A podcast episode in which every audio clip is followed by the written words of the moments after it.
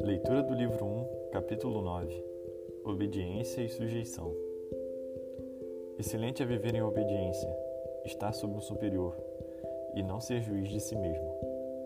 É muito mais seguro obedecer que governar. Muitos vivem em obediência, mais por necessidade que por amor. Esses são infelizes e sofrem com facilidade.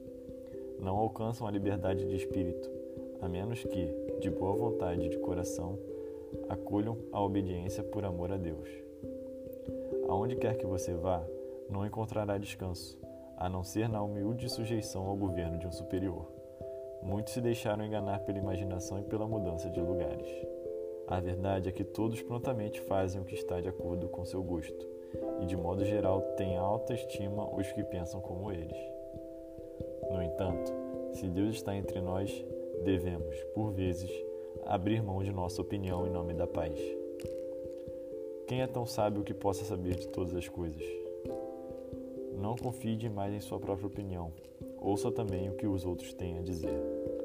Se você julga alguma coisa boa, mas dela abre mão por causa de Deus e segue a opinião do outro, melhor para você.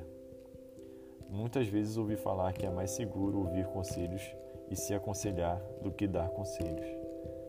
Pode também acontecer que a opinião das pessoas seja boa, mas recusar-se a se render a outros quando a razão ou uma causa especial assim o exigem é sinal de orgulho e de obstinação.